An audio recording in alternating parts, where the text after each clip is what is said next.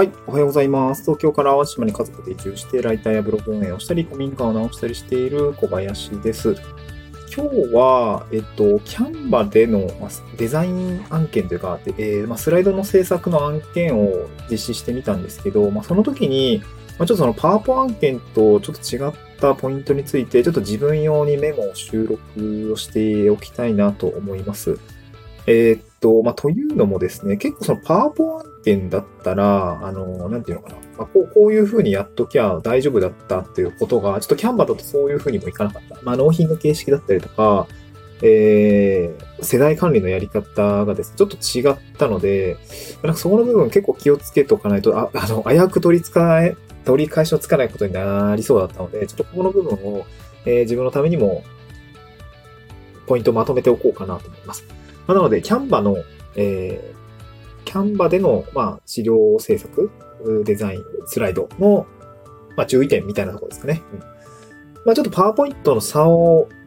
まあ、うんと、まあ、現状の運用の差をちょっとお伝えをしながらシェアしたいなと思います。えー、っと、まあ、僕自身会社を辞めて、うんと、まあ、ウェブフリーランス、ウェブ系フリーランスを、まあ、やりながら、生計を立てているところがあるんですけども、まあ、現状、パワーポでの資料制作代行だったり、まあ、今回初めてキャンバでの資料制作代行ということを、まあ、受け負ったんですけれども、えっ、ー、と、パワーポはなんとなくこう、使ったことがある方もたくさんいらっしゃると思うし、まあ、キャンバもね、最近はもう普及してるので、まあ、無料ツールとしてすごく優秀なので、あの、使われている方もたくさんいると思うんですけど、まあ、パワーポですよね、セミナー資料を作ったりとか、え営業資料を作ったりっていうことを、まあ、できるツールになってます。で、パワーポ、で、今回その、注意しないといけないポイントっていうのが、一つが納品形式ですね。一つ目が納品形式。二つ目が、えー、っと、なんだっけ。まあ、えー、世代管理ですね。世代管理。で、三つ目が、えー、っとね、素材の、なんか、有料所、有料、ちょっと言いにくいね。有料所在。言いにくいね。有料素材の、あれ？な何を、あ、そうそう、ごめんなさい。三つ目が、有料素材の利用の注意点ですね。あれとなんか、ごちゃごちゃになっちゃった。だ一つ目は納品形式ですね。で、これ結構その気をつけないといけないなと思ったんですけど、あの、お客様が、その、どういう感じの用途で使うのかっていうところをあらかじめ分かっておかないといけないなと思ったんですけど、まあ、パワポとかだったら、まあ、普通にパワーポイントのファイルをお出しをして、まあ、おしまいだったりもすると思うんですよ。で、まあ、パワーポイント形式であれば、なんていうんですかね。まあ、使用用途的にも、うーん、そうだな。まあ、ファイルをダウンロードして、まあ、例えば、うん、今回その基調講演、あある実業家さん、カミカミだね、起業家さんが、えー、ある基調講演、自治体が主催するイベントに登壇をして、基調講演するときの、あの、まあ、セミナー資料みたいな、あ講演資料を作ってくださいっていう案件だったんですが、えー、まあ、パワーポイントの資料であれば、普通にパワーポイントのデータをお渡しして、まあ、多分それを持ち、持って、えー、お客様は講演に向かわれる形になるかなと思うんですけど、今回キャンバの場合は、キャンバってオンライン上で動いてるんで、うんと、オンラインデータなんですね。その、リンクで共有してっていう感なります。だから、お客さんに、まあ、ちゃんとある程度こう、その、キャン、その、なんていうの、使用用途だったり使用場面っていうのをあらかじめ聞いておかないと、えー、っと、その会場がね、ネットが繋がんないとか、まあ、それ、まあ、使う人が意識したらいい話なんだけども、えー、キャンバデータですね、あの、データ、オンライン上で見れる状況なところで使える状況なのか、まあ、オフラインですね。だと、閲覧データ見れないので、まあ、例えば PDF に出力してお渡しするとか、なんかそういうとこまで気を配ってあげないと、なんかその、作って収めた先でトラブってしまうみたいなことが、まあその僕らのあの考える範疇の以外のことかもしれないけど、そういうとこまで気を回しておくべきことなんだろうなと思いました。っていうのも、これはちょっと3つ目の有料素材の、有料素材を使うときの注意点になる、にも絡むんですけど、えー、っと、そ、そ、そっちで話そうか。まあ、納品形式ですね。確認。まあ、オンラインで使える場所なのかとかっていうのを意識して、まあ、他の納品形式 PDF だったりとか、まあ、パワーポイントに落とすとちょっとね、フォントがずれたりとか結構するんで、あんまりいいけてないんですけど、なんかそんな感じで、うん、なんかこう出力形式も利用場面を想定して聞いておくと良かったってことですね。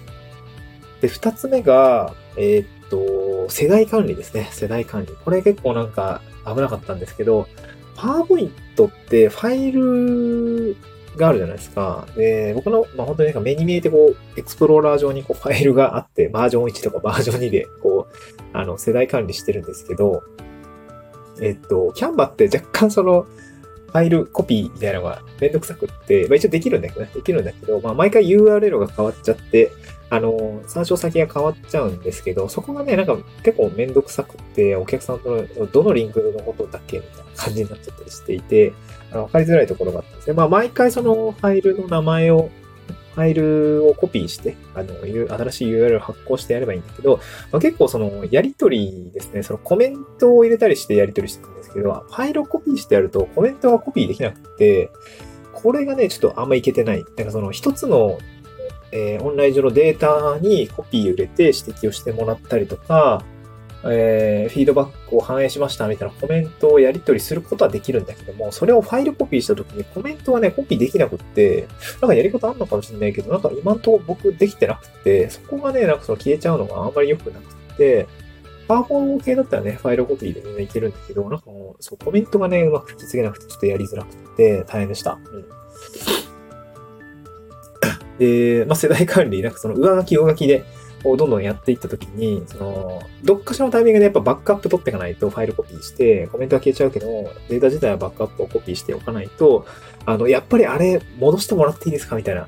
復活、あのデータ、あのスライド復活してもらっていいですかってなった時に、え、あ、上書きしてたんで、もうないです、みたいな 感じになっちゃったりとかが、あの、危うく僕なりかけて、僕、初回のバックアップ取ってたんで、ま初回じゃないかあ、いい感じのタイミングでバックアップ取ってたんで、ギリギリその、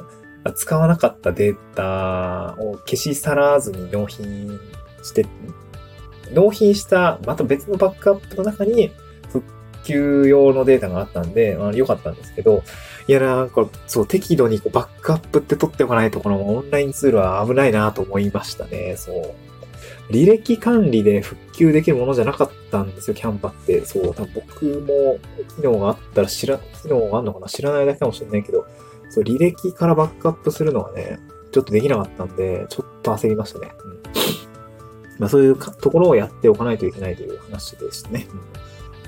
で、最後3つ目が有料、有料素材の取り扱いですね。で、ここが一番あの、あ、そうなんだ、パワポと全然違うみたいなですけど、あの、パワポって、まああくまでも台紙あの、色紙みたいな、台紙みたいな感じで、なので、素材とかは、まあ、普通に外部サイトから取ってきたりとか、まあ、有料素材サイトから取ってきたりとか、無料素材サイトから取ってくるで取り込んではめていくってことなんですけど、キャンバの場合はオンライン上なので、オンラインで素材を検索して、えー、まあ、パパパッとこう手軽に入れていくことができるんですけど、えー、僕は有料プランに入っているキャンバプロを使ってるんですが、まあ、素材も有料素材と無料素材があります。まあ僕もいい感じの有料素材バンバンバンバン使っていくんですが、これキャンバデータとしてお客さんに納品したときに、お客さんが有料プランじゃなかったら、透かし入るんですよね。まあ当たり前なんですけど、無料プランで有料素材を見たときに、納品、あの、納品とか制作して納品した人はプロライセンスを持ってる人なんだけど、それをキャン、同じキャンバデータ